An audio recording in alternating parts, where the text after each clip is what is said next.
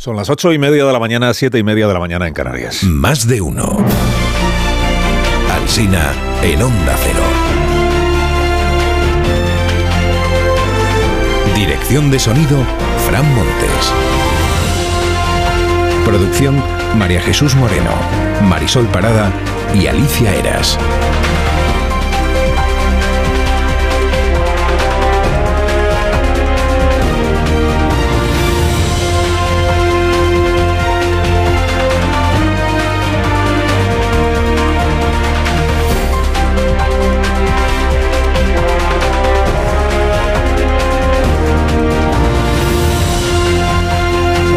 Desde las 6 de la mañana contándoles cómo está empezando esta jornada. Hay una imagen, ya se lo imagina usted, la imagen de los dos bloques de viviendas siniestrados ayer en Valencia, que está en la portada de todos los diarios. La imagen de esos dos bloques cuando aún estaban ardiendo. La imagen de esta mañana y a esta hora de la mañana, ahora que ya amaneció en Valencia, pues es la imagen del resultado de un incendio en dos bloques de viviendas como estos. Y el, resultado es ver un enorme edificio que es del año 2008, creo recordar. Que, pues mm, ahora ves el edificio y parece que, que han pasado muchísimos más años, pero lo que ha pasado es el fuego.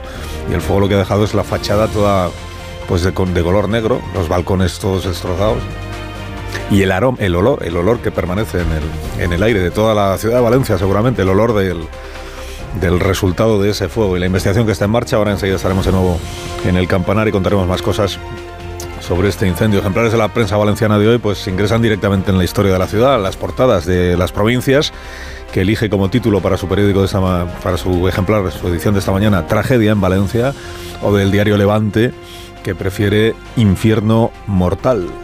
Dice el diario El Español que el conserje de este edificio de nombre Julián, persona afable, querida por todos los vecinos, persona atenta, se encargó de ir avisando puerta por puerta a los vecinos de que había que evacuar cuanto antes el edificio. Puerta, puerta por puerta estamos hablando de, de más de 100 pisos, más de 100 pisos. Y que el grupo de WhatsApp de vecinos de este bloque está repleto de felicitaciones al trabajador porque entienden que su labor salvó muchas vidas. La mayoría de las familias, como venimos explicando, consiguieron abandonar el edificio y se teme por la vida de entre 9 y 15 personas, nos decía la alcaldesa, que son las que aún no han sido localizadas. Sabemos que ya hay cuatro víctimas mortales porque uno de los drones que utilizan los bomberos ha conseguido ver el interior de una parte del edificio y hay cuatro cadáveres. Y ahora volvemos sobre el incendio. El resto de las cuestiones que ocupan a los diarios, pues eh, hay mucho coldo y mucha fiscalía del Tribunal Supremo por el Tsunami Democratic. Sobre coldo, si ayer hablábamos ya del hermano de la mujer y del amigo, hoy aparece en escena la hija, porque a nombre de la hija puso coldo uno de los pisos que compró con el dinero de las mascarillas. Para comprarse este piso no necesito hipoteca, porque el dinero lo tenía, lo que pasa es que lo tenía como lo tenía. Eh, aparece en escena el empresario Cueto, Juan Carlos Cueto, al frente de la sociedad está de, para empresas, la empresa, la mercantil, sociedad para empresas, eh, eh, formalmente está Rotaeche, que es uno de los empresarios que ayer declaró, bueno, declaró, no quiso declarar ante el juez Ismael Moreno, pero dice el mundo que la Guardia Civil sospecha que quien tomaba las decisiones realmente en esta compañía era Juan Carlos Cueto, que al parecer ya tiene algún otro episodio parecido en su haber. Cuenta además el mundo que en una de las conversaciones telefónicas intervenidas al empresario, este se muestra muy preocupado por la inspección de Hacienda que estaba en marcha.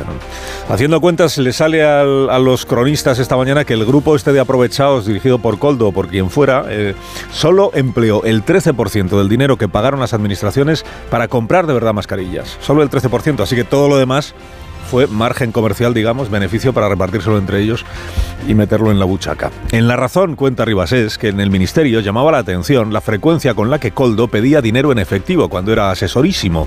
Nada ilegal, dice Jesús, pero llamativo en tiempos en que el metálico se utiliza cada vez menos. Por ejemplo, pidió dinero en efectivo para acompañar a la familia Ábalos a Canarias con tres sobres con billetes, que fue con lo que pagó el hotel de Ábalos y de el resto de quienes integraban aquella excursión. Escribe Ignacio Camacho en ABC que el turbio entorno de Ábalos era un clamor en el partido que llegó hasta la Moncloa. Muchas personas en el gabinete, dice Ignacio, llevan tiempo reconociendo en privado el riesgo que percibían en ciertos signos externos, por ejemplo, los pagos en metálico. Nos chirriaba un poco a todos, declaran fuentes anónimas del grupo parlamentario socialista a El Confidencial. No era trigo limpio. Pero dice a la vez la información de Marisol Hernández que Ferraz descarta que Ábalos deje su escaño. Le dicen, ¿por qué va a renunciar a su acta, aunque haya un investigado en su entorno? ¿Qué hacemos con él, con Ábalos? ¿Acaso se tiene que ir a vivir fuera de España? Como se ve, Ferraz es más de hacer preguntas que de dar respuestas. El diario del país, siempre con excelentes fuentes en la Moncloa, informa de que Pedro Sánchez espera al sumario del caso para decidir sobre Ábalos. Dice, para decidir que, pues lo explica la crónica, por si debe tomar, por si tuviera que tomar decisiones drásticas. Drásticas, pues es decirle a Ábalos que renuncie al escaño, porque como ministro ya lo destituyó. Hoy ya sí abre el diario El País con su sección política con el caso Coldo. Le dedica tres páginas y un editorial. Dice que Coldo no milita en el partido. El diario.es está contando que le dieron de baja hace meses porque no pagaba la cuota. Dice el editorial del diario El País, no basta con que el PSOE se muestre sorprendido. Los altos cargos que trataron con Coldo deben dar la información que tenga y si no tienen ninguna deben despejar cualquier duda. La Vanguardia es quizá el diario que sigue más renuente a la hora de darle espacio a este asunto, a este escándalo. Ayer le dedicaba media página, hoy es una página y pico, pero por detrás de la apertura de su sección de política, que es la Fiscalía, la Fiscalía General del Estado, empeñada, dice, o pretendiendo cerrar la causa por terrorismo contra Puigdemont. Sabes que el informe eh, de los fiscales del Supremo, de la Fiscalía del Supremo, más de los fiscales, lo firma la teniente fiscal Ángeles Sánchez Conde, pero el diario La Vanguardia ilustra la crónica con una foto de Álvaro García Ortiz, que es el superior jerárquico, no sé si me entiendes, el fiscal general del Estado. Con todo, digo, hay un editorial en La Vanguardia sobre Coldo. Diría que es un editorial con guante de seda. Dice, el caso es embarazoso para el gobierno. Sería bueno que el PSOE dé cuantas explicaciones estén a su alcance Ábalos quizá podría satisfacer en alguna medida la curiosidad de la opinión pública. Y luego ya dice, modere el PP sus ímpetus. La política necesita temple, no sombras y furia. Y así se titula la pieza editorial, Las sombras y la furia. Empate, digamos. Empate lo digo yo, ¿eh? En ABC, su director Quirós, ¿quién opina? Dice, no han resultado convincentes las explicaciones de la presidenta del Congreso. Tampoco ha dicho nada el ministro invisible Torres, que fue presidente de Canarias. El padrino de Coldo se llama Santos Tardani. Cuando han percibido las miradas inquisitivas sobre su bautizado, ha insultado la inteligencia de los españoles señalando a Ayuso. Dice Quirós, ay, si Coldo hablara. Editorial de ABC. Sánchez rehuye a Coldo calumniando a un inocente. Se refiere al hermano de Isabel Díaz Ayuso. Luego se destaca mucho en los diarios esto que ayer dijo el alcalde de León, socialista, en este programa. De su mano derecha era reconocido en todos los, lugares. Todo lo que quisieras conseguir en el ministerio tenía que pasar por Coldo y por tanto, eh, si Coldo te amenazaba, pues era casi una amenaza eh, directa del propio ministerio, del propio ministro, ¿no? Yo le contesté que yo era el alcalde de León y que aquí no estaba en función de ningún partido, sino como alcalde de los leoneses. A lo que él me contestó que tuviera cuidado porque aún le quedaban tres años para joderme. En la prensa del País Vasco, protagonista una fecha, 21 de abril, elecciones autonómicas adelantadas. Urcuyu, bueno, poco adelantadas en realidad. Urcuyu, relegado por su partido, se va despidiendo. He trabajado lo mejor que he sabido. Espero haber procedido con el debido respeto. Pido perdón por mis errores y doy las gracias a Euskadi por todo lo que se me ha dado. Además de todo esto, en aras de la concordia y del entendimiento de la España plural, eh, extracto de la columna hoy en la vanguardia de Carlos Zanón, estos pasajes que gustarán a sus lectores madrileños. Dice Zanón, a veces me dejo llevar por la fantasía de que una nave alienígena abduce Madrid y se la lleva fuera de España. En el hueco que deja podríamos construir un embalse y así, además de librarnos de Madrid, evitaríamos la sequía. Tengo amigos que viven en Madrid, son progresistas y escuchan a Rosalén, pero el resto votó a Ayuso y a Vox. Lo mejor que nos podría pasar, dice el articulista, es que Madrid desapareciera, porque si postulan que Madrid es España y España se empeña en no ser Madrid, pues esto no tiene solución. Alejado de la M30, los personajes públicos de Madrid dan un mucho de miedo y un no menos de vergüenza ajena. En mi sueño, termina la columna, deseo que en algún rincón de la galaxia Madrid encuentre su España soñada.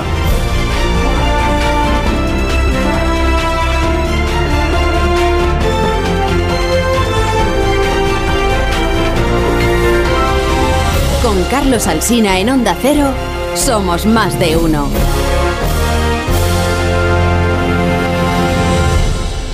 Las 8 y 39 minutos, una hora menos en las Islas Canarias. Venimos aportando testimonios sobre lo ocurrido en estos dos eh, bloques de viviendas incendiados en Valencia. Eh, nos atiende Adriana, que tiene eh, un, minuto para contarnos pues su experiencia. Es la administradora de este bloque de viviendas. Buenos días, Adriana, ¿cómo está?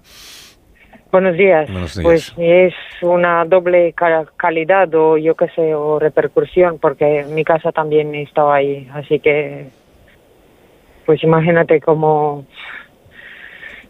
cómo se puede vivir esto, cómo se puede, no sé, digerir esto, que no se puede digerir.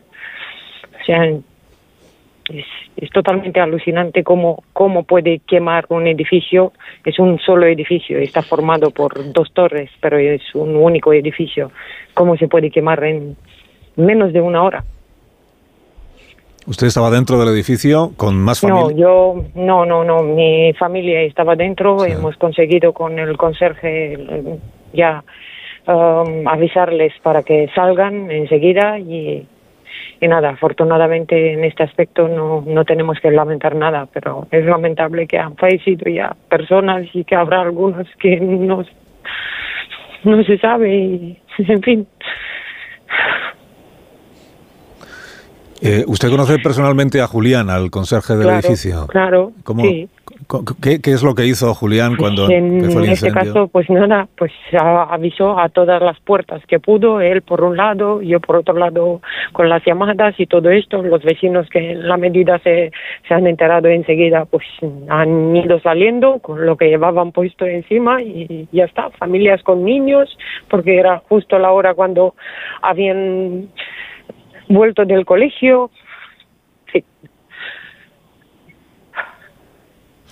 Bueno, sus, sus hijas y, ustedes también. sí, sí, sí, está, está, están bien. Se han quedado en casa de una compañera a dormir. Nosotros hemos ido a otro sitio por algunas horas sin poder pegar ojo. En fin, la, no sé, el panorama es es desolante.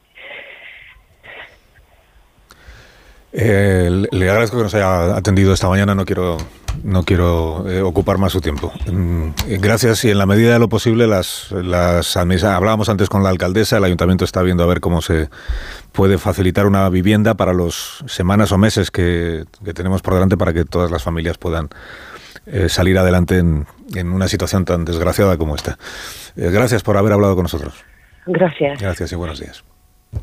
Ahora saludo a los contertulios de este programa y seguimos analizando las eh, cosas que nos pasan. Pero antes tengo pendiente al gallo, al gallo La Torre cada día a esta hora eh, se ocupa de madrugar también con nosotros. Eh, la Torre, buenos días.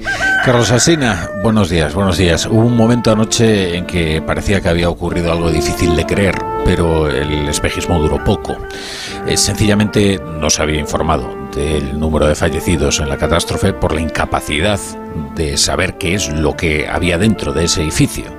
Eh, todos los testimonios eran de gente que lo había perdido todo en sus casas, pero que al menos habían logrado salir de ese infierno. Ya se sabe que no, que hay cuatro personas que no lograron hacerlo y es muy probable que el número de fallecidos crezca aún, porque hay demasiados desaparecidos a los que no han podido localizar todavía. Eh, da igual que el fuego empezara a propagarse a las cinco y media, una hora a la que la movilización de los vecinos es más rápida. Eh, lo que ha sido letal en la torre maldita de Campanar ha sido la velocidad con la que el fuego fue extendiéndose piso por piso en un edificio de 138 viviendas. Era imposible que algunos de ellos no se hubieran cercados por el fuego en su camino de huida. La medida de la catástrofe hasta ahora lo da todo lo que ignoramos de ella porque a esta hora, cuando han pasado más de 15 desde que comenzara, los bomberos solo han podido actuar en el exterior, es decir, que no saben qué es lo que se va a encontrar ahí dentro. Lo que ya seguro es que es una tragedia humana que va mucho más allá de la pérdida material de quienes hoy, como Adriana, a la que escuchábamos, tienen la sensación de que empiezan de cero. No, los milagros no existen y que todos lograrán salir con vida de semejante infierno era más bien un, un espejismo. Desgraciadamente, porque escuché yo anoche decir precisamente estábamos todos muy favorablemente sorprendidos de que de que no hubiera noticias de que ninguna persona hubiera perdido la vida. El milagro que, acariciábamos, que se pudiera llegar a producir. Bueno, el milagro no es, no es completo. Eh, cuatro víctimas mortales, probablemente entre nueve y quince personas que están oficialmente desaparecidas. Desgraciadamente tampoco hay muchas expectativas de que sean encontradas con vida.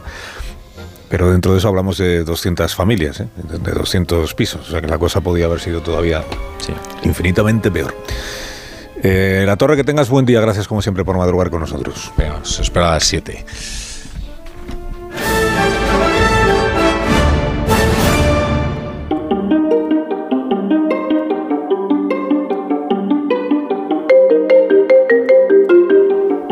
Ahora la noticia sostenible del día de la mano de Iberdrola, por ti, por el planeta. Iberdrola instalará tres comunidades solares en Galicia que beneficiarán a 500 familias, permitiéndoles acceder al autoconsumo y reducir su factura de la luz sin necesidad de realizar inversiones. Las instalaciones estarán en Oporriño, Pontevedra, Boiro, Coruña y Sarria, Lugo, con capacidad para 696 paneles. Se estima que las comunidades solares evitarán la emisión de 1.923 toneladas de CO2 en 30 años, lo que equivale a plantar más de 8.000 árboles, y proporcionarán a los participantes una reducción de la factura de la luz de hasta el 40%. Iberdrola es pionera en el desarrollo del autoconsumo en España y estas comunidades solares son un paso más en su compromiso con la sostenibilidad y la transición energética. Cariño, vamos a cambiarnos al plan estable verde de Iberdrola, que paga siempre lo mismo por la luz, todos los días, todas las horas, durante cinco años, pase lo que pase.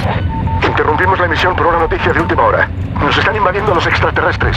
Pase lo que pase. Pase lo que pase. Y ahora, además, llévate 100 euros con el plan estable verde de Iberdrola. Contrátalo ya llamando al 924 24 24 o en iberdrola.es. Consulta condiciones en la página web. Iberdrola. Por ti, por el planeta. Empresa patrocinadora del equipo paralímpico español.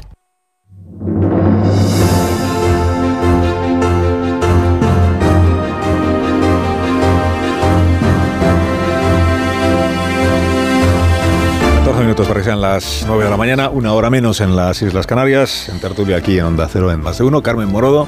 Buenos días, Carmen. Muy buenos días. Buenos días, Pilar Velasco. Muy buenos días, Alsina. John Muller, buenos días. Hola, buenos días. Y Amon Rubén, eh, buenos días. Es la Carlos, ¿cómo estás? Buenos días. Bueno, eh, si queréis decir eh, alguna cosa, alguna reflexión sobre el edificio, por un lado está el drama personal, que es el que está, el drama humano, que es el que venimos contando desde primera hora de la tarde de ayer, con todo Rafa, eh, con eh, conversaciones con vecinos, con personas que han conseguido salvar su vida. Hablábamos hace un momento con esta, esta mujer que también es vecina y que tiene afortunadamente a sus hijas eh, a salvo. Hablábamos antes con la alcaldesa de Valencia a las 8 de la mañana eh, de, la grave. claro, ahí siempre hay grados de, en la gravedad del daño que una situación como esta produce a quienes viven. Un, el grado máximo es perder la vida, así es. El grado máximo es perder a alguien que vivía contigo y que no ha conseguido abandonar el, edificio. Pero luego en la gravedad pues hay otros grados y el, grado siguiente seguramente es haberlo perdido todo y, encontrarte de repente de, una hora a otra pues que no tienes, no solo que no tienes casa, que ya es sino que no tienes papeles, que no tienes mm, recuerdos, que no tienes ropa. Decía ayer uno de los vecinos, estoy aquí comprando lo que puedo para poder eh, dormir esta noche en algún sitio, encontrar un lugar donde dormir. Eh, a eso se está dedicando ya el ayuntamiento, a ver, y tener la perspectiva de las próximas semanas de una vida bastante desordenada y bastante incierta, porque te has quedado sin un piso que seguramente estabas todavía pagando, pagando la hipoteca o lo que fuera, y y ahora tienes que meterte en el lío del, papeleo, en fin, y todo eso se añade a la investigación que está en marcha sobre por qué ese fuego se propagó de una manera tan, rápida y tan acelerada. Pensaba en, esta percepción lúdica que tenemos del fuego en Valencia, ¿no? Eh, estamos en la vigilia de las fallas y el fuego y Valencia lo identificamos siempre desde el punto de vista lúdico, desde la expresión festiva, ¿no? El fuego como catarsis, como, como remedio de, los peores males, pero no como expresión de los males mismos. ¿no? Y ver Valencia en primer plano de la actualidad incendiada eh, a través de un edificio, pues claro, contradice todas las eh, percepciones que tenemos de, del fuego con, esa ciudad. Y, pensaba eh, en cómo es posible que los materiales inflamables hayan contribuido tanto a la catástrofe. Y cómo es posible que estos materiales fueran concebidos solo hace 15 años porque si estuviéramos en la época del desarrollismo, donde los materiales eran precarios y donde existía poca conciencia, pero creo que resulta eh, lo más alarmante de todo es que no es que si esta tragedia no se podría haber evitado, es que la razón que ha propagado la tragedia es precisamente la precariedad de los materiales y su exposición al fuego. Nada menos que su exposición al fuego. En este doble juego perverso de que eran aislantes magníficos, pero en extraordinarios propagadores del fuego. Y creo que, bueno, no sé en qué términos terminará una investigación, pero la elocuencia de las imágenes nos habla mucho de esas fallas trágicas que son la cara opuesta a las fallas lúdicas que vamos a ver dentro de unos días. Y, por eso resultaba tan impresionante la, la, versión oscura y negra de, de un edificio en llamas en Valencia. Sí, yo creo que hay que esperar a, Sí, hay, hay, que esperar a ver que, eh, porque ahora a mí me parece que primero estamos mm, con toda la prudencia empezando a poner cara y nombre a los héroes de la tragedia, que son muy importantes, porque la tragedia podría haberse desarrollado de una manera todavía muchísimo peor eh, sin esos héroes que han estado ahí, los bomberos, el conserje y personas eh, anónimas. Evidentemente es un drama personal y es un drama material.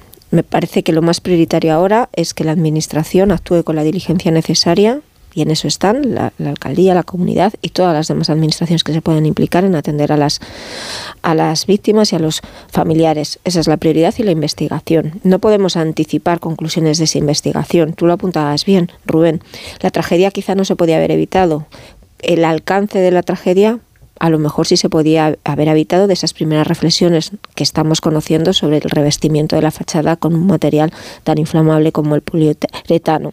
Eh, estamos hablando de un edificio de aquella época del boom inmobiliario que pasa incluso pues que eh, por todos esos edificios que, que, no consigue salir adelante que se lo quedan los bancos que luego vuelve otra vez a ser habitado todo aquel círculo bueno son muchos interrogantes los que quedan hoy por aclarar, pero sobre todo la diligencia de la Administración. También saludo a la vicepresidenta del Colegio de Ingenieros eh, Técnicos Industriales, que es Esther Puchades, y que es, seguramente es, bueno, sin ninguna duda sabe más que nosotros de, de materiales y de construcción y de otras cosas. Esther, buenos días.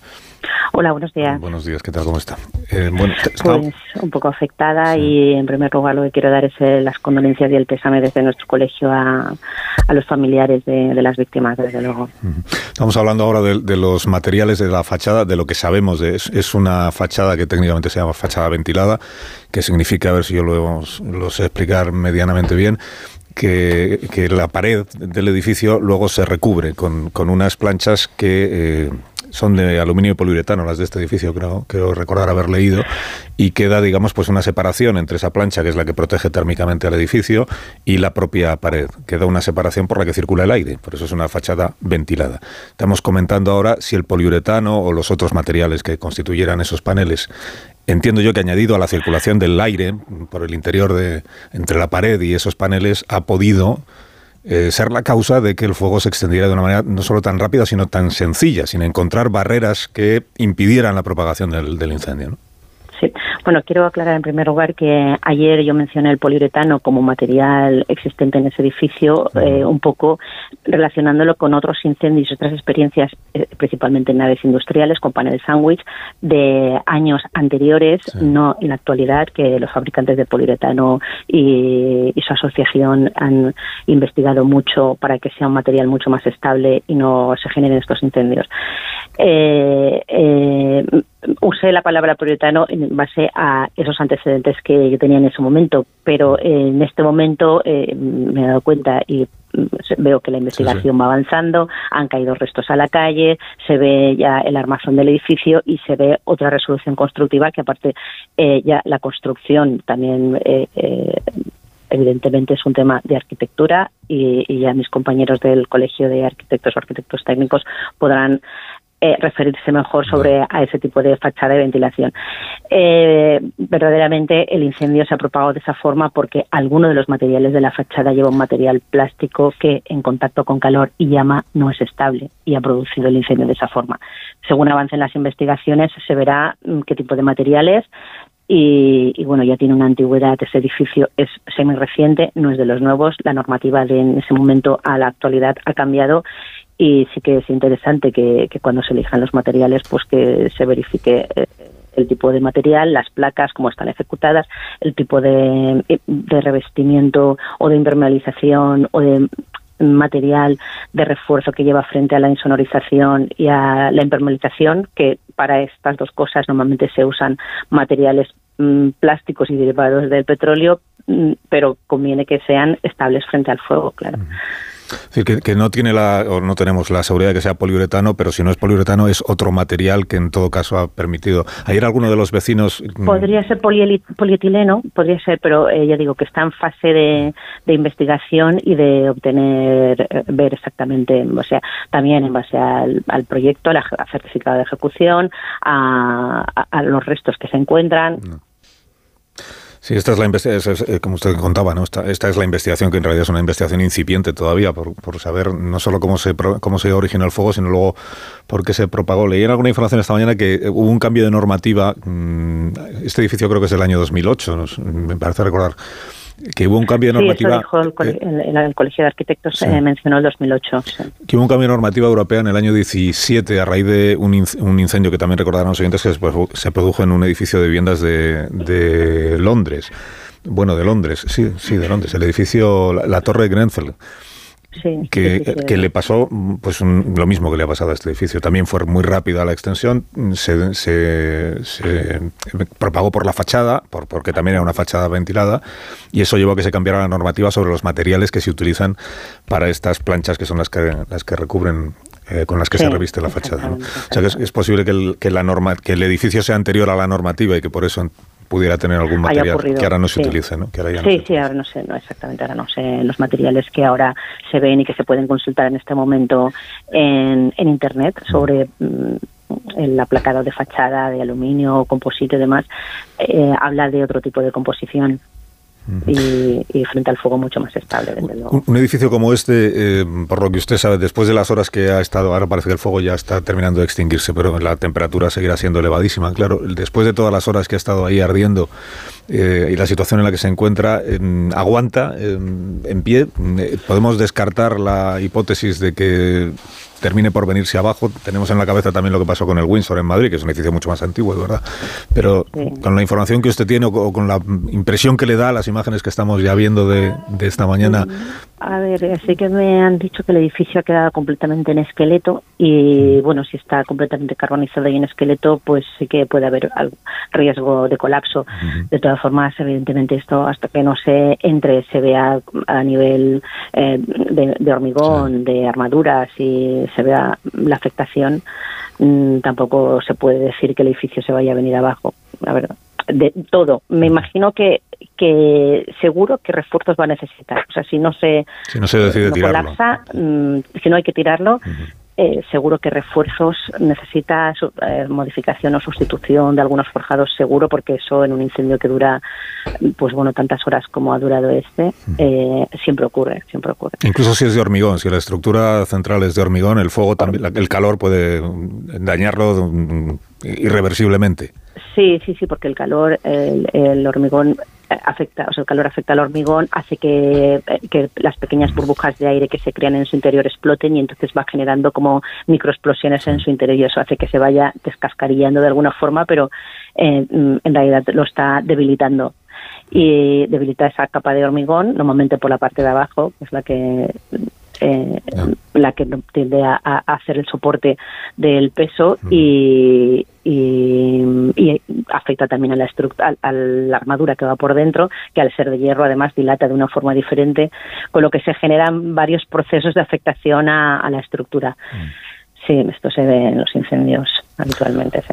Esther, gracias por haber hablado con nosotros esta mañana. Le agradezco toda la información y las explicaciones y también las aclaraciones sobre el, material. Eh, la hipótesis inicial era el, el poliuretano. Poliuretano, pero posiblemente sea polietileno. y, posiblemente, según avancen las investigaciones, se verá exactamente eh, el material de composición de la fachada. Gracias, Esther. De nada. Adiós. Buenos días. Eh, ¿Por dónde seguimos? Bueno, eh, Pilar Velasco quería decir alguna cosa, ahora haremos una pausa. Sí, eh, ¿cuántas veces pasa que ocurre una desgracia como esta y es cuando nos damos cuenta de que algo grave fallaba en la organización, en la estructura? Estaba recordando en Madrid Arena que las puertas no se abrían para que los jóvenes pudieran escapar de, de aquella fiesta nocturna y quedaron atrapados y como ayer vimos en este edificio que describían los vecinos, algunos llegaban de correr, otros gracias a este conserje pudieron salir como pudieron, pero que el fuego corría como una mecha en cuestión de 10 minutos, contaban algunos eh, de las familias que pudieron escapar, eh, veían que el fuego iba de la cuarta planta a la décima en cuestión de 10 minutos. ¿no?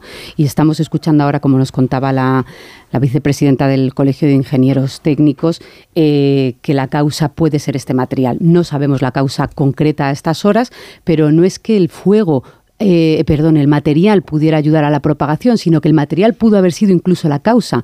Eh, leía en la prensa local que un cortocircuito que contactara, que hubiera tomado contacto con este material, hubiera sido incluso la causa de, que se incendiara eh, con esta rapidez. Mm, un edificio, decíamos, víctima del, estallido del boom, cuando se construyó muy rápido, sin los materiales adecuados, sin seguramente las, eh, estructuras internas adecuadas para que no se propagara eh, con esta velocidad y que, se dejó de construir así los siguientes años. La pregunta lógica ahora es si las administraciones se tienen que ocupar de todas estas familias que estamos viendo hoy que se han quedado sin nada, pero imaginamos que será una revisión de todo edificio en Valencia que pueda llevar una, una cobertura con materiales de este tipo que nos comentaba la ingeniera, porque da pavor pensar que un cortocircuito o una chispa, un, incendio en, un, en, una casa, en una vivienda particular, haga que en media hora eh, quede atrapado absolutamente por el, por el fuego. Lo iremos conociendo. A mí me gustaba la, la, imagen, porque ahora iremos a otros temas donde unas administraciones pelean contra otras.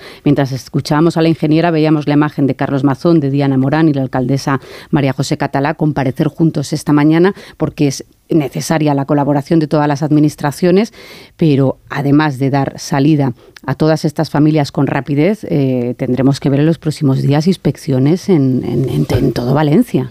Bueno, hay, un video de un ciudadano que capta el momento en que empieza el incendio. Se ve que es en la séptima planta, en la terraza de esa séptima planta, y que por lo visto hay algún tipo de combustible que hace que arda con una virulencia eh, enorme. ¿no? Ahora, eso no justifica que todo el edificio quedara envuelto en llamas en tan poco tiempo. Es evidente que sea la que sea el material con el que estaba hecha esta fachada ventilada, no era ignífugo no era ignífugo y esto es una cuestión que me imagino que la normativa a partir de 2017 tendrá en cuenta, y por algo se aprende de estas tragedias, eh, mm, una fachada ventilada actúa precisamente como una chimenea.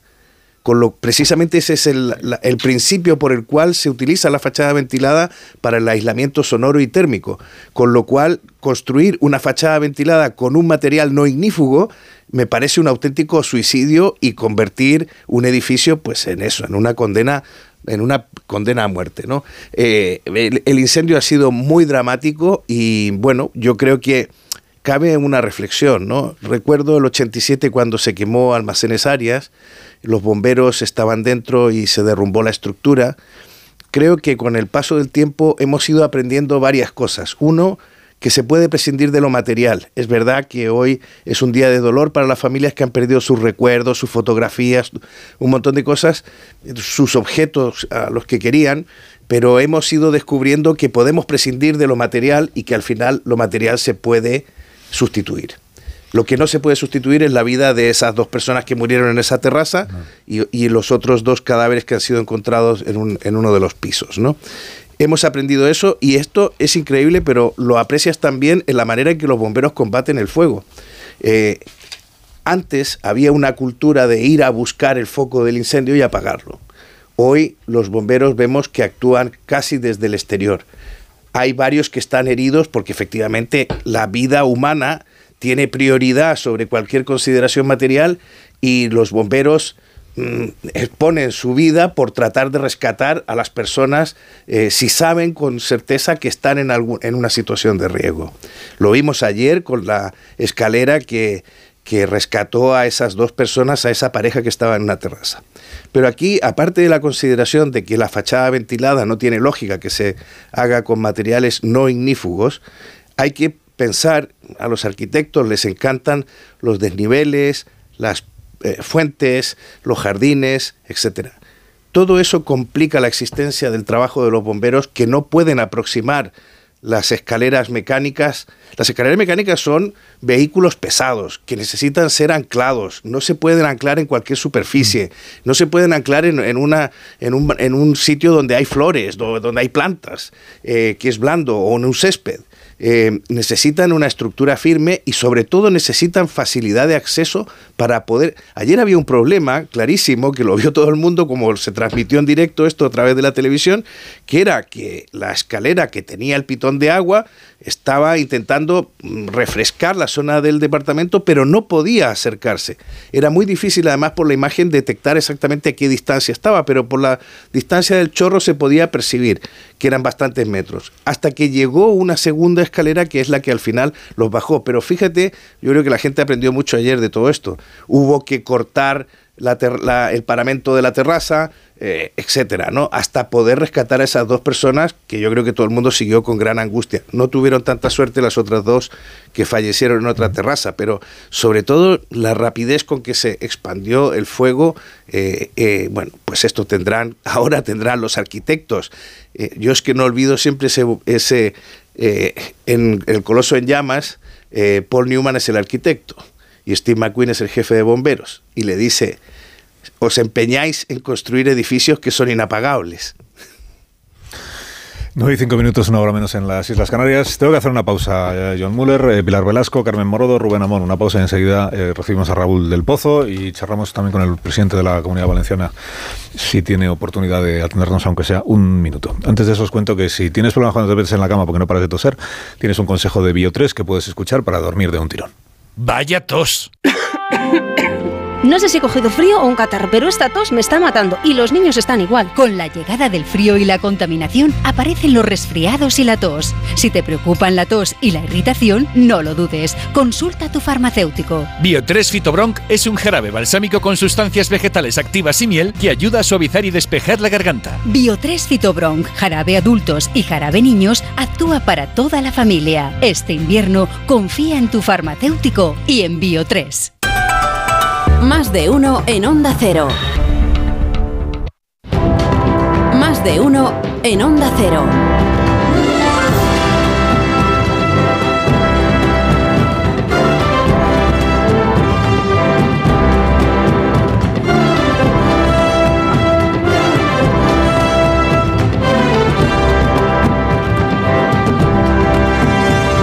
11 minutos, las 8 y 11 minutos en las Islas Canarias. Estamos aquí en más de una en tertulia en esta mañana del último viernes del mes de febrero y recibimos a Raúl del Pozo. Buenos días, Raúl. ¿Qué tal, querido amigo? Bueno, pues ya ves, contando. Bueno, no podrán, pase lo que pase, no podrán detener la primavera. Eso así es. Además, este año que ha empezado tan pronto.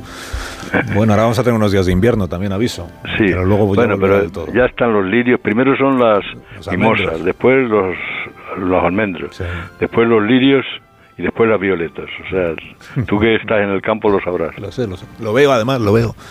Y lo disfruto cada año un poco antes, porque cada año empieza antes la, a florecer.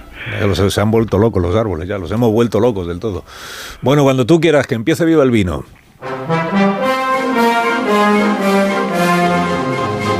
Vuelven, vuelven los rateros del presupuesto. Un tipo llamado Coldo de Baracaldo, escolta y guardia jurado, es concejal, Aitkolari, que así se llaman a los que cortan troncos de árboles con el hacha, está acusado de forrarse con las mascarillas cuando la gente más se moría de COVID. Trincaron casi 13 millones de euros en mordidas, con gastos del 10%. Se forraron. Daban el matarile y el descabello a los viejos y las máscaras se pudrían en las Islas Baleares. Coldo ha sido detenido junto a su esposa, militante del PSOE, por la Guardia Civil con 19 personas más por pertenecer a una organización criminal en la operación del Orme, que así se llamaba el inventor de la mascarilla. El protagonista de la estafa en su juventud fue detenido por pegar a un chiquillo y romper las costillas a un hombre. Arnar lo indultó de una pena de dos años por dar una paliza. Con las comisiones el tipo se compró un piso en venidor. Bueno, pisos en venidor. Lo admiraba mucho Pedro Sánchez que le encargó que vigilara los avales de las primarias, vigilara los avales de las primarias. Fue un hombre de confianza de Ábalos y pasó de portero de puticlub a conserje de Renfe. Ábalos sí que es un español de verdad, por los cuatro costados, nieto de un guardia civil e hijo de un torero. Llegó a ser ministro de Obras Públicas y secretario de organización del partido hasta que cayó en desgracia. Coldo se ha negado a declarar en la Audiencia Nacional y lo han puesto en libertad. El presidente del gobierno ha negado que supiera algo de la estafa. El del hacha puede pringar a Santos Cerdán, que lo trajo a Madrid. Así que echa vino montañés, que lo paga el partido que a los pobres socorre y a los ricos avasalla. ¡Viva el vino!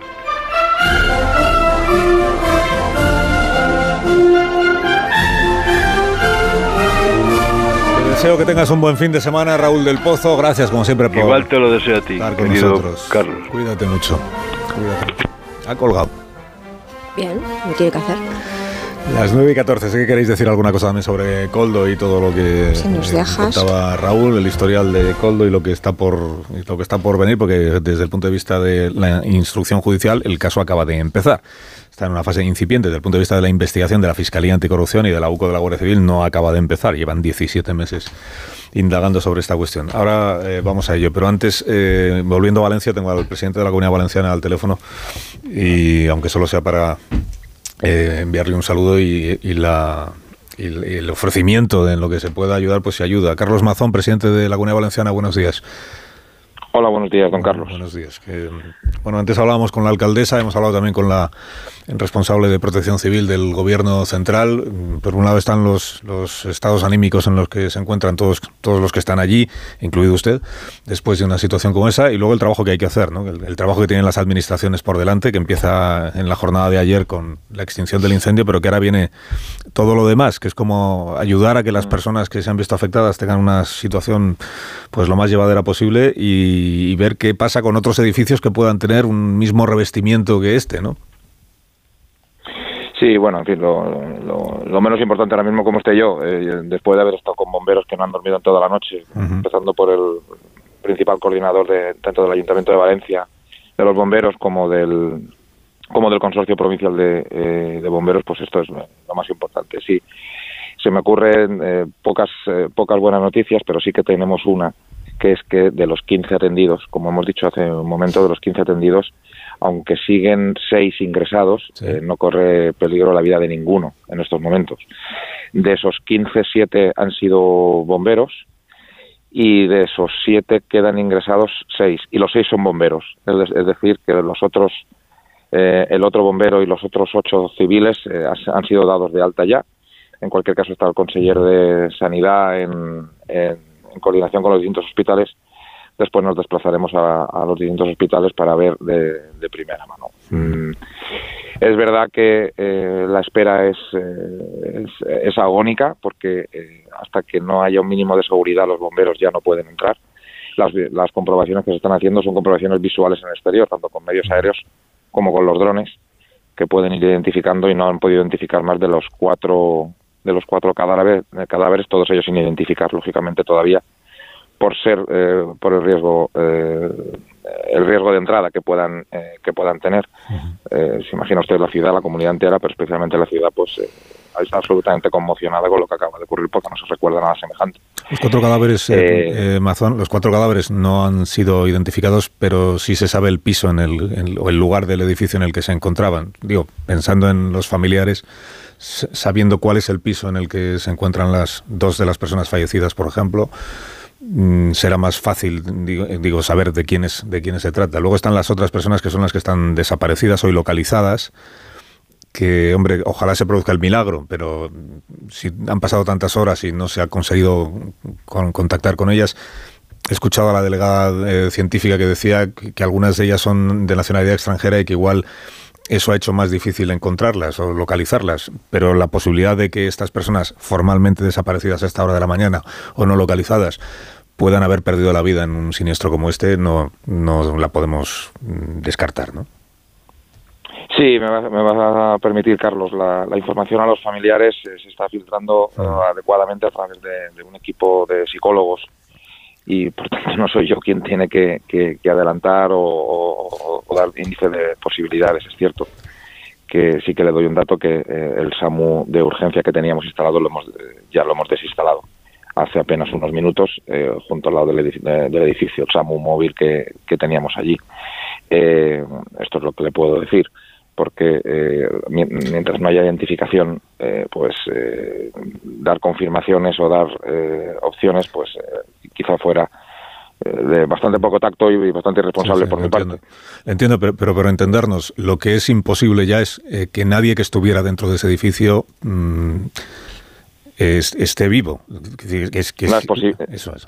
si, las personas, si las personas han sobrevivido es porque no están en el edificio, aunque no hayan sido localizadas. Pero si están dentro, si estaban dentro, es imposible que las posibilidades son las posibilidades son, son, remotas. ¿eh? Las posibilidades son remotas, eh, remotas, dicho por los propios eh, por los propios efectivos. ¿no?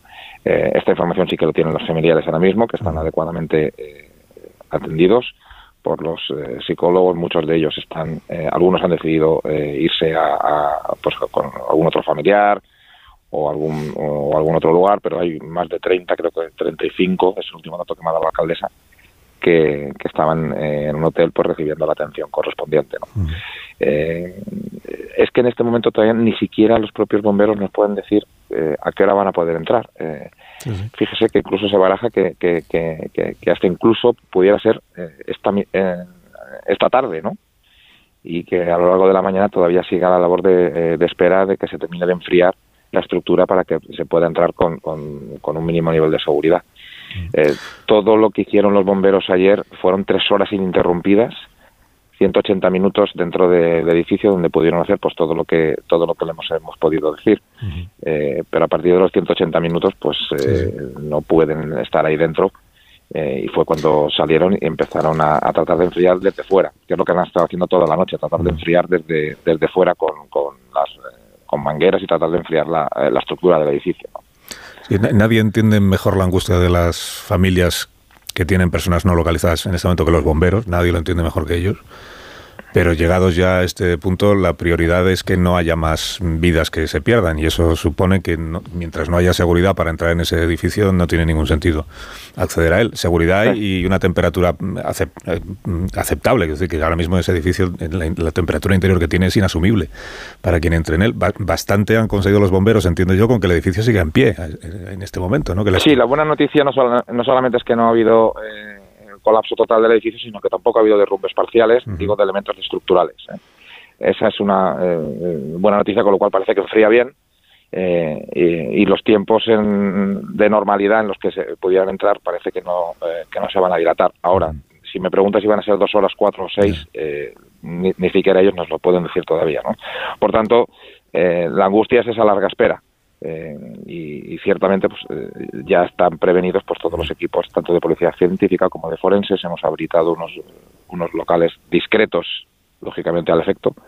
Yo comprendo la labor de los medios de comunicación pero hay algunos eh, hay algunos lugares donde bueno pues pues es el respeto el que va a primar claro como todo el mundo comprenderá. Sí, incluidos los medios de comunicación, entiendo yo que todos entendemos mm, de qué Sí, no, bueno, yo les quiero agradecer también, entiendo que todo el mundo tiene que hacer su trabajo, pero yo don Carlos, les quiero agradecer también el tacto y la, responsabilidad. También quiero aprovechar para, para agradecer muchas puestas a disposición, eh, no solamente de Valencia, sino de fuera de Valencia. Muchos compañeros, presidentes y presidentas autonómicos se han puesto a nuestra disposición para cualquier eh, cuestión, pero bueno, los medios son los que son, los tenemos aquí.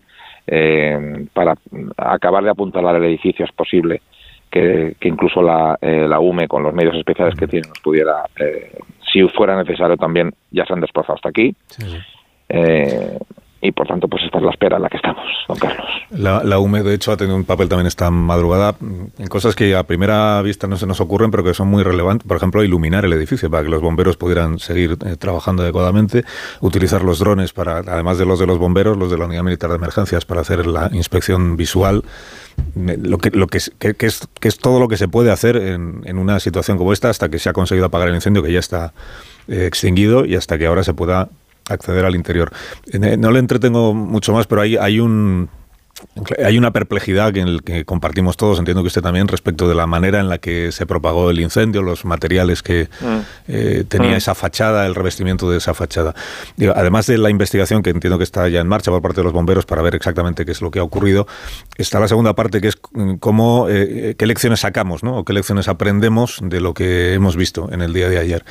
Y le pregunto si, si en la intención del gobierno, igual es un poco prematuro porque están a lo que están, pero si en la intención del gobierno valenciano puede estar el examinar eh, si puede haber otros edificios que se construyeron en esa misma época y que se utilizó el mismo sistema de la fachada ventilada con materiales que luego hemos visto que no eran ignífugos, eh, si está en la pretensión, en la, en la intención del, del, gobierno valenciano, pues hacer un, un estudio, una, una, indagación para ver si hay otros edificios que tuvieran que ser eh, sometidos a algún tipo de, de revisión, incluso de sustitución de materiales. Aquí y aquí y en todo el mundo. Eh, son materiales, eh, en algún caso, eh, no sé si son los mismos análogos que hoy no se pondrían, pero que en su momento tenían pues todas las prescripciones legales correspondientes. ¿no? es verdad que son materiales que, que, son muy beneficiosos para el aislamiento térmico, pero no para el inífugo. como, como desgraciadamente hemos visto. ¿no? Durante estos últimos años hemos visto ejemplos, nos decían los bomberos ayer, en, en otros países del mundo, en China, algún punto de Europa o de, eh, y, de, y de Hispanoamérica, que ha habido ejemplos de, ese tipo, ¿no?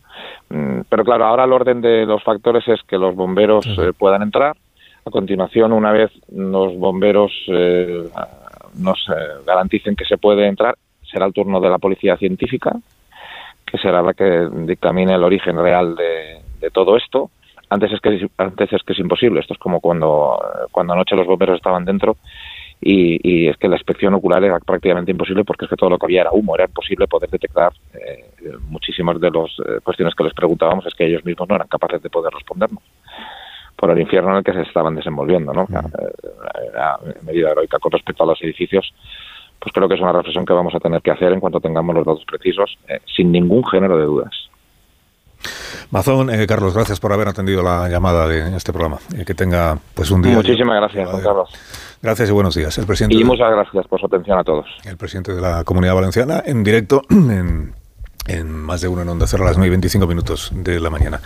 Eh, ¿Dónde nos habíamos quedado? Bueno, si queréis decir alguna cosa más, eh, John Muller, pues todo lo que nos ha explicado antes en su calidad de, estudioso de la construcción y de bombero, de bombero pretérito, pero, bombero eh, juvenil. Se va, se va confirmando todo lo que tú habías explicado respecto de las eh, hipótesis que en este momento existen, que son hipótesis de verdad, pero es que hay vídeos, con todo eso ya están trabajando los bomberos, entonces ya se ve por dónde el fuego se abre Solo no comentamos lo del viento, que es un factor adicional al efecto chimenea de, la, de este tipo de fachadas, ¿no?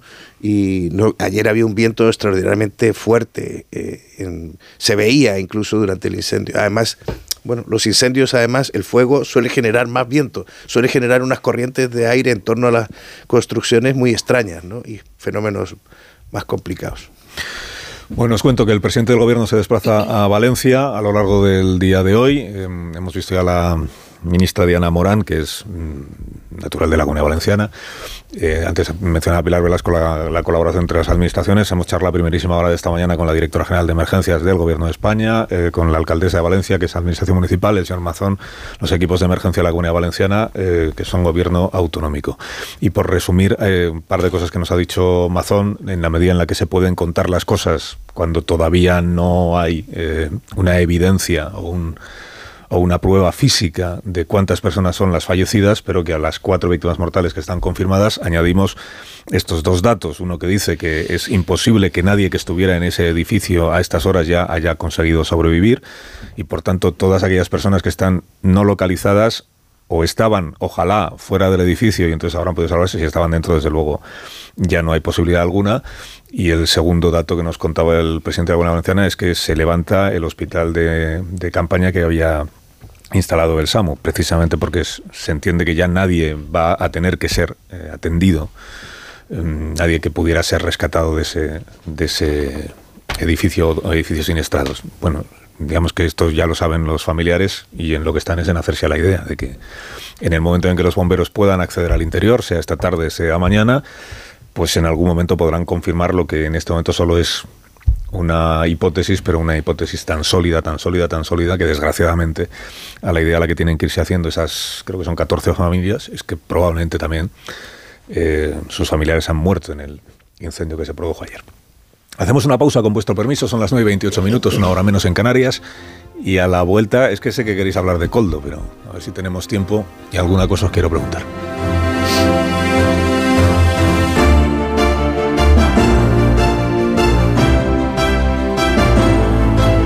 Más de uno. Onda Cero.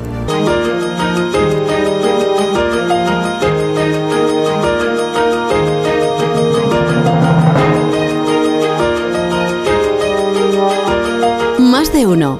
Onda Cero. Carlos Alsina.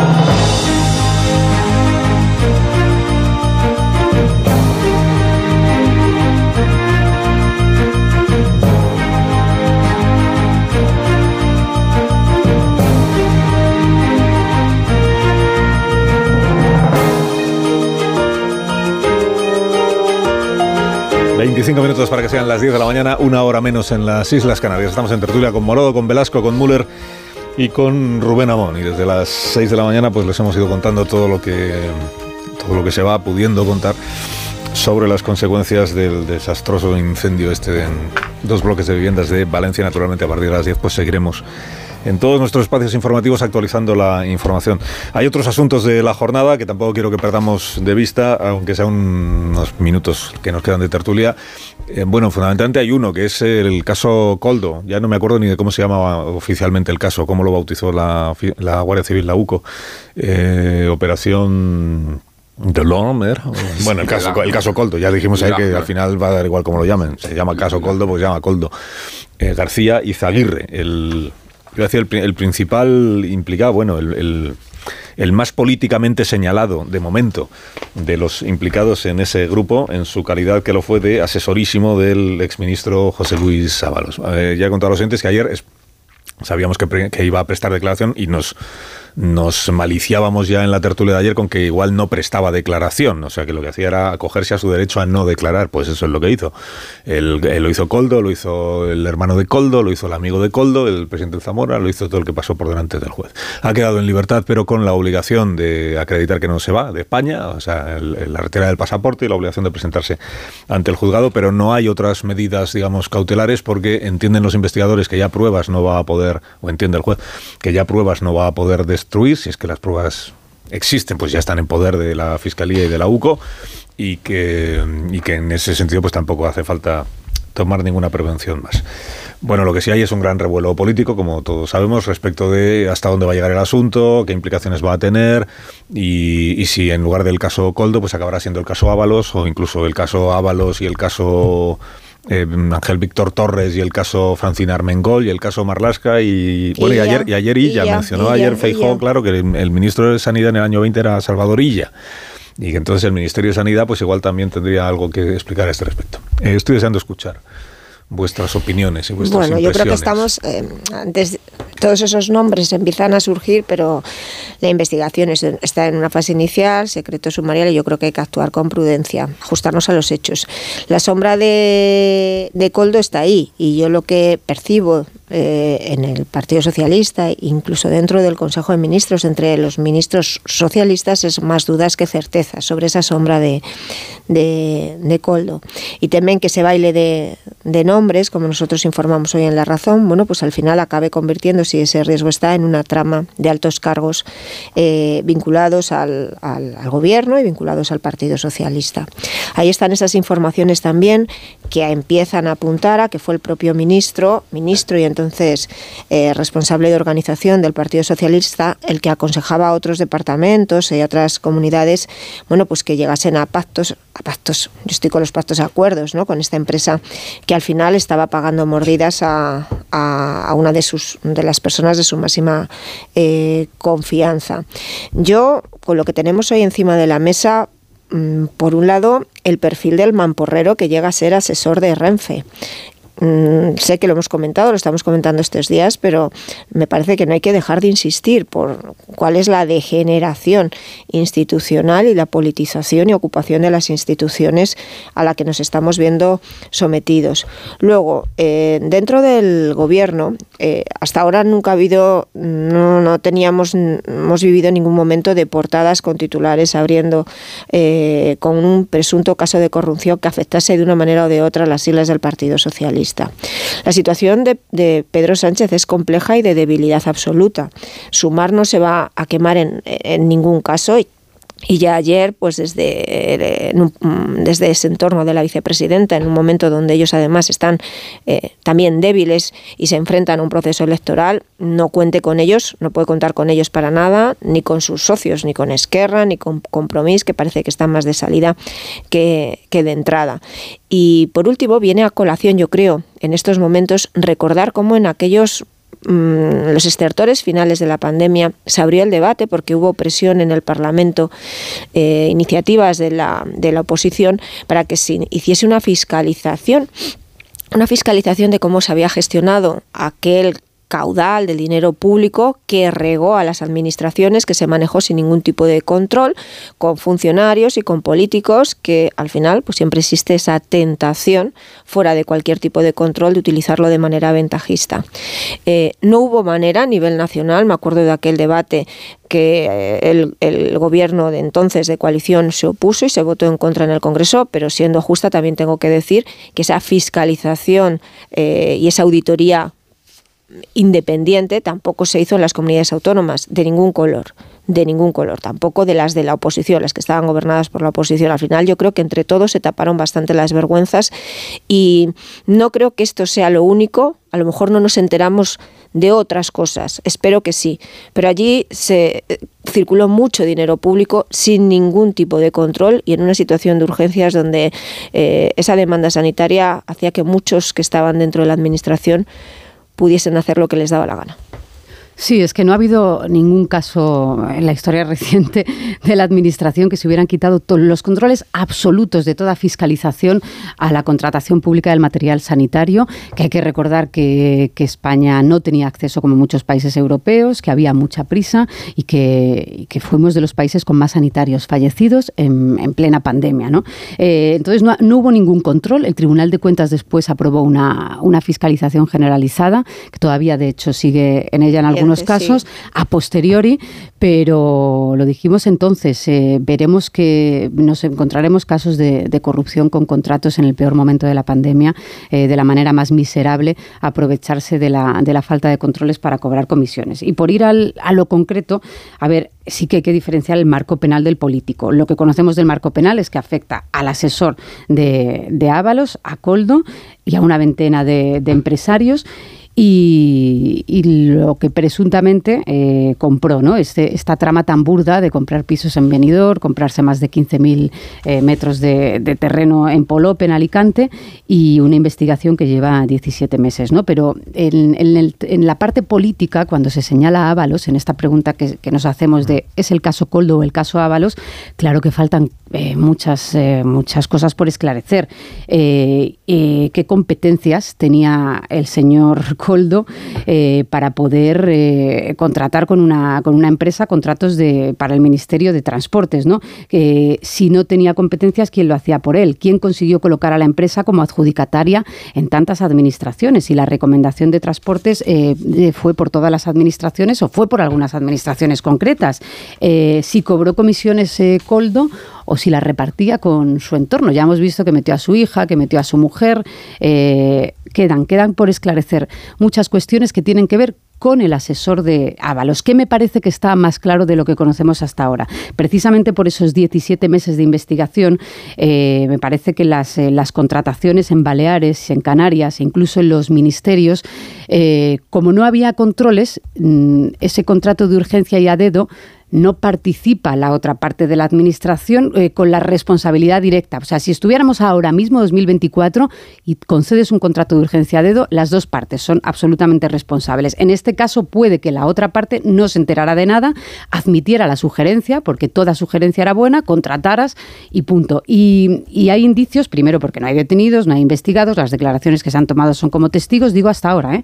y porque además se pidieron cuentas después en Baleares. Eh, en Baleares y en Canarias, en ambos casos no llegó todo el material y en ambas administraciones los técnicos dijeron, oiga, eh, devuélvanos el dinero o, o, devuélvanos usted o aporte las mascarillas pendientes. A mí me sorprende eh, la respuesta de Ábalos. El martes, el día de la explotación de la operación, decía, Coldo no gestiona nada, bueno, entonces si no gestiona nada, explique usted cómo recomendaba estos contratos.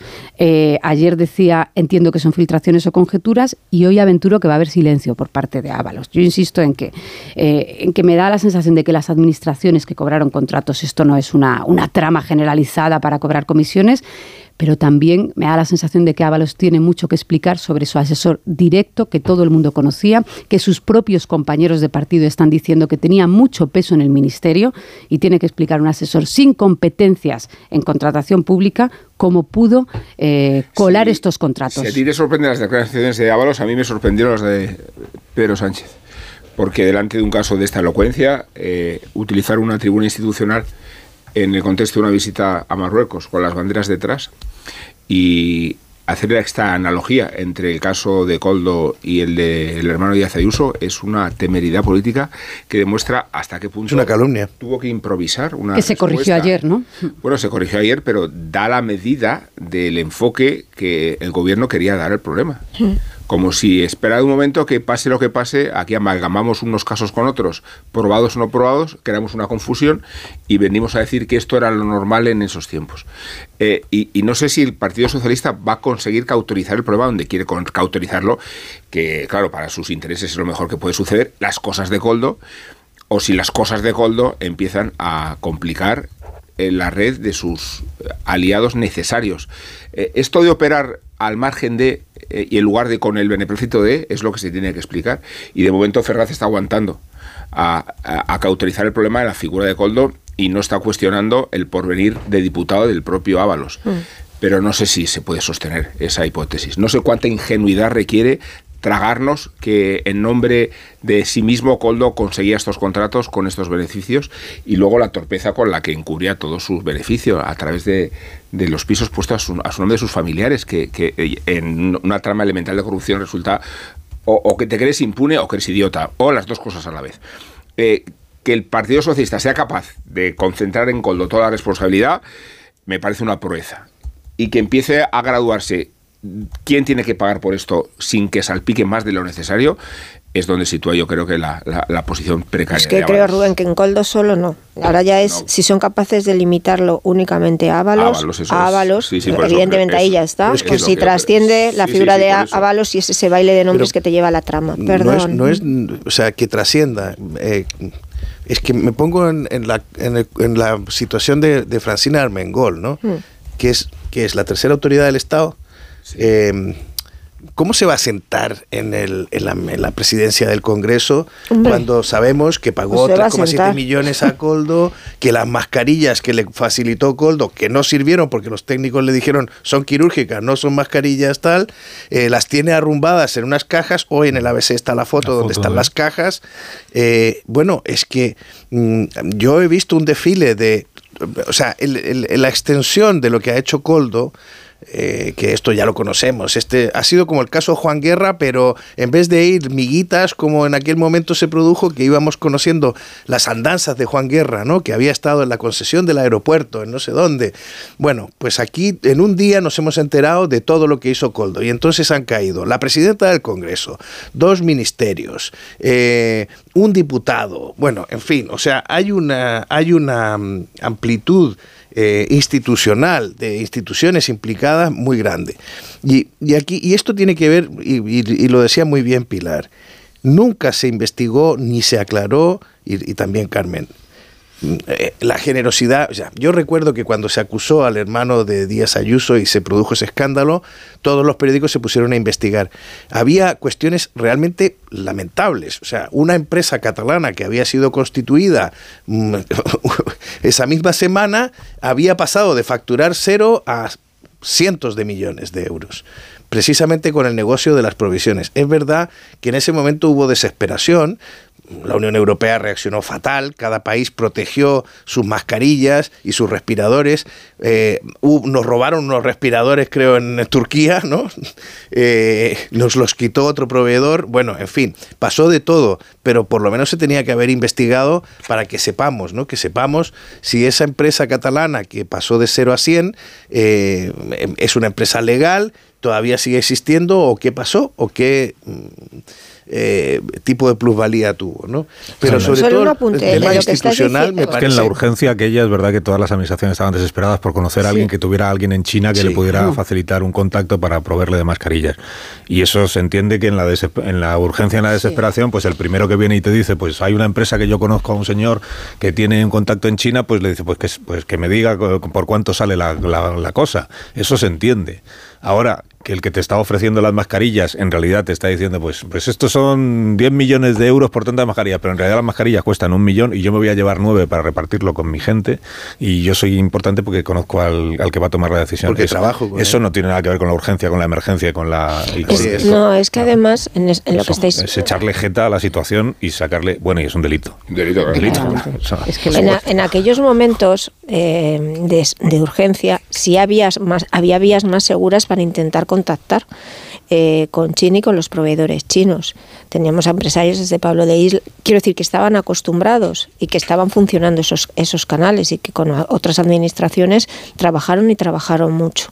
Que de repente te aparezca una empresa sin ninguna experiencia en, esta relación, sin ningún aparente contacto, sin ninguna facturación y se ponga a gestionarte eh, la compra de material quirúrgico, bueno, pues ya levanta enormes sospechas. Yo lo que creo, yo creo sinceramente, con todas las cautelas, que estamos ante en, en el inicio, en los albores de un escándalo de va, que va a tener múltiples ramificaciones y que va a afectar de lleno de lleno y completamente al partido del gobierno.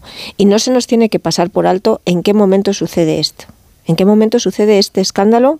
Que yo ya creo que podemos hablar de corrupción, porque eh, cuánto, mientras se entretenían en estos chanchullos, en empresas que no tenían experiencia, en traer mascarillas que no servían, pero que podía, había otros canales que eran más seguros y que estaban certificados, esos chanchullos y esa mala gestión y esas mordidas, ¿cuántas vidas costaron?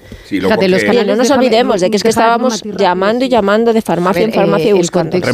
no, remato, porque los canales no existieron y lo hemos visto en todas las, las administraciones. Se contrató con quien se pudo y luego se hicieron fiscalizaciones y algunas cosas salieron de esas fiscalizaciones. Oye, en el Ayuntamiento de Madrid se coló el caso... nombres más seguros no te he interrumpido, Carmen. Que te podían eh, No te he interrumpido. En el caso de Luceño, en el caso del Ayuntamiento de Madrid se coló el caso Luceño, que se compró un se compraron un yate. ¿Qué pasó? Pues lo mismo que en Baleares, eh, lo que conocemos hasta ahora, que se reclamó un material defectuoso y no llegó el material al Ayuntamiento de Madrid.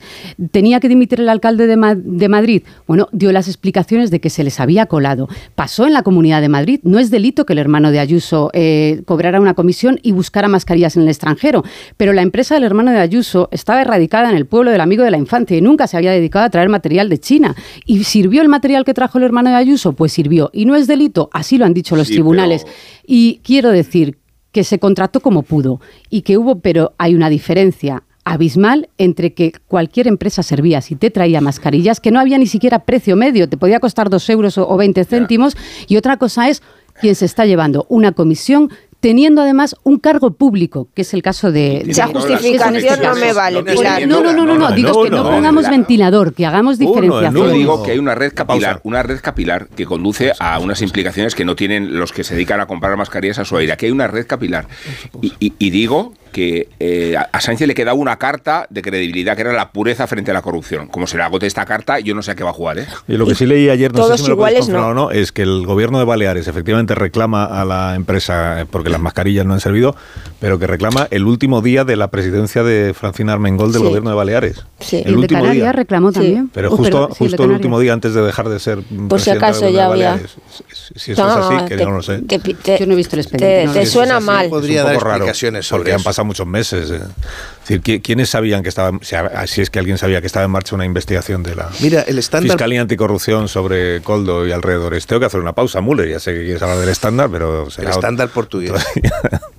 del evening standard, ahora seguimos. Más de uno en Onda Cero.